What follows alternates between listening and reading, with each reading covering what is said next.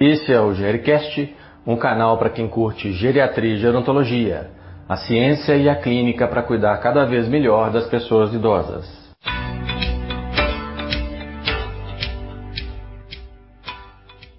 Bem-vindos e bem-vindas a mais um episódio desse Gericast. Eu sou Estevão Vale, médico geriatra da Mais 60 Saúde.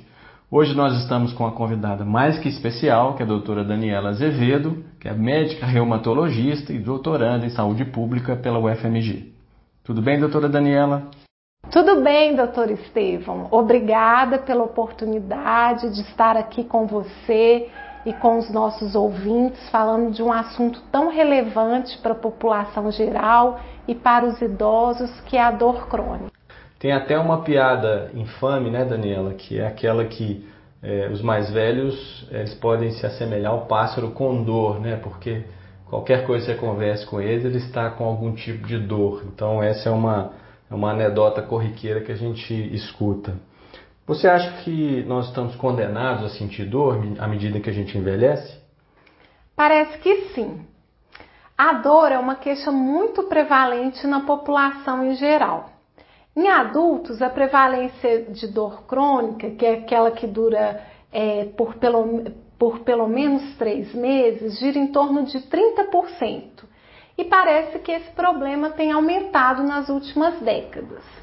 E um dos fatores relacionados ao crescimento desse problema, a maior prevalência de dor crônica, é justamente o envelhecimento populacional. A prevalência de dor em idosos maior ou igual a 65 anos chega a 53% em algumas publicações.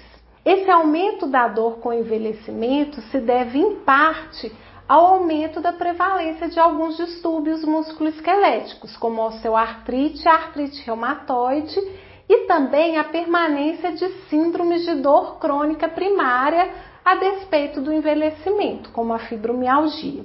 Os distúrbios musculoesqueléticos são a principal causa de incapacidade no mundo e, infelizmente, contribuem para uma pior qualidade de vida na velhice. Além disso, com o envelhecimento, têm sido descritas mudanças no processamento da dor, tanto a nível periférico como central. Parece que há uma redução na capacidade do sistema da dor de responder a mudanças com o envelhecimento. E você vê algum tipo de relação entre a dor crônica e o processo de fragilização das pessoas idosas? A dor crônica pode precipitar a fragilidade em idosos e acelerar a sua progressão. Isso foi demonstrado, por exemplo, em um estudo que acompanhou homens europeus que na linha de base tinham de 40 a 79 anos de idade.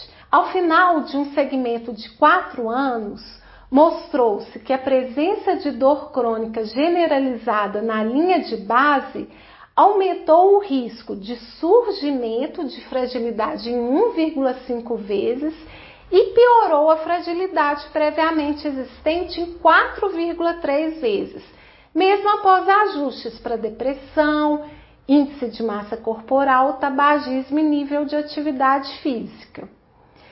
E o que, que, poderia explicar essa relação causal entre dor crônica e fragilidade no idoso? Os autores apontam que a incapacidade ocasionada pela dor levaria a uma diminuição da mobilidade, poderia ser um desses mecanismos. Outro seria depressão, ainda diminuição de ingesta de nutrientes por esses pacientes, o isolamento social e alteração do sono. Essas alterações poderiam aumentar os níveis de vulnerabilidade do idoso, fazendo com que ele seja menos hábil a responder a estressores fisiológicos. Tá? Alguns autores chamam esse fenômeno de homeostenose relacionada à dor. O impacto multidimensional da dor prejudicaria os sistemas fisiológicos, reduzindo as reservas e diminuindo a capacidade do corpo de manter a homeostase. Esse mecanismo também poderia explicar a maior chance de quedas e disfunção cognitiva em idosos com dor crônica. Outro estudo prospectivo mostrou que a presença de dor musculoesquelética crônica em múltiplos locais em idosos aumentou a taxa de quedas em 50%. E muitos profissionais, eh, médicos inclusive, subestimam o caso da dor persistente e por isso subtratam né, esses casos de dor crônica. Por que, que você acha que isso acontece? Talvez o problema esteja na formação dos profissionais. É preciso desmistificar a dor crônica. No idoso, ela não pode ser considerada como parte do processo de envelhecimento, nem tampouco ser considerado um problema de menor relevância na lista de problemas do geriatra e gerontologista. Como já explicitado, a dor crônica tem consequências sérias na saúde das pessoas, que vão além do prejuízo na qualidade de vida. Por exemplo, um estudo de base populacional norueguês com quase 2.500 mulheres entre 20 a 50 anos da linha de base mostrou que após 17 anos de segmento, aquelas com dor crônica apresentavam aumento de cerca de duas vezes do risco de morte. É preciso que os profissionais assistentes se interem sobre os mecanismos que levam à dor crônica e sobre o seu tratamento. Recentemente, a Organização Mundial de Saúde e a Associação Internacional para o Estudo de Dor desenvolveram uma nova classificação para a dor crônica, que está dentro da Classificação Internacional de Doenças, o CID-11. Nessa classificação, a dor crônica é considerada como um problema por si só, independente da doença que a originou.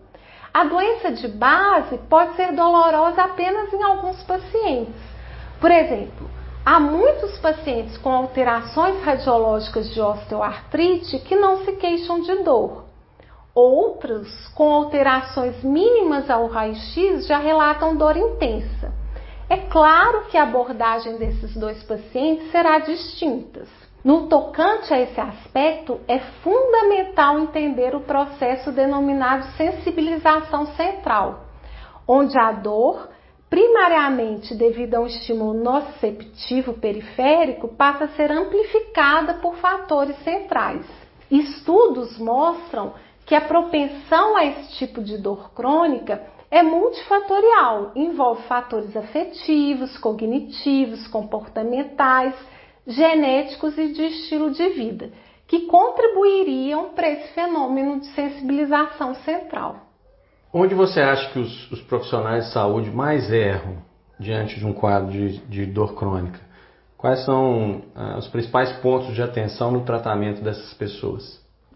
Possivelmente, eles erram no desconhecimento de que a dor crônica é incurável e na ilusão de que vão conseguir manejar um paciente com dor crônica sem a ajuda de outros profissionais. Não há uma medicação capaz de aliviar completamente a dor do paciente com dor crônica, sobretudo aquela dor de origem primária. Assim, o médico e o próprio paciente não podem criar expectativas irreais quanto à melhora da dor. É possível atenuar a dor, diminuir a sua intensidade, melhorar a qualidade de vida do paciente com dor e a funcionalidade desse paciente, mas não cessar a dor completamente. Recentemente eu li um artigo muito interessante que mostrou que uma intervenção psicológica positiva direcionada a despertar autocompaixão, emoções positivas e otimismo levou ao aumento da felicidade dos pacientes com dor musculoesquelética generalizada ou localizada. E é essa mensagem que nós temos que passar os, para os pacientes.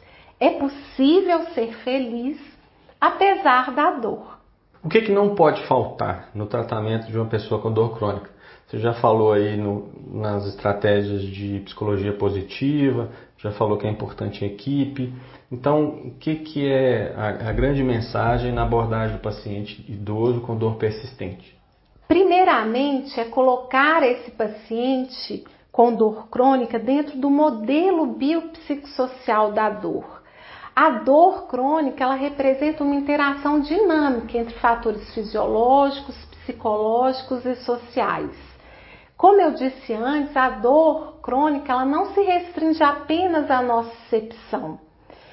Esse, esse estímulo doloroso pode ser filtrado dependendo de fatores genéticos, de aprendizados prévios, do estado psicológico e de influências socioculturais. Então, além da nocicepção, são componentes da dor a sua percepção subjetiva pelo encéfalo e a resposta afetiva a essa percepção, que usualmente envolve um afeto negativo, podendo ser chamado de sofrimento.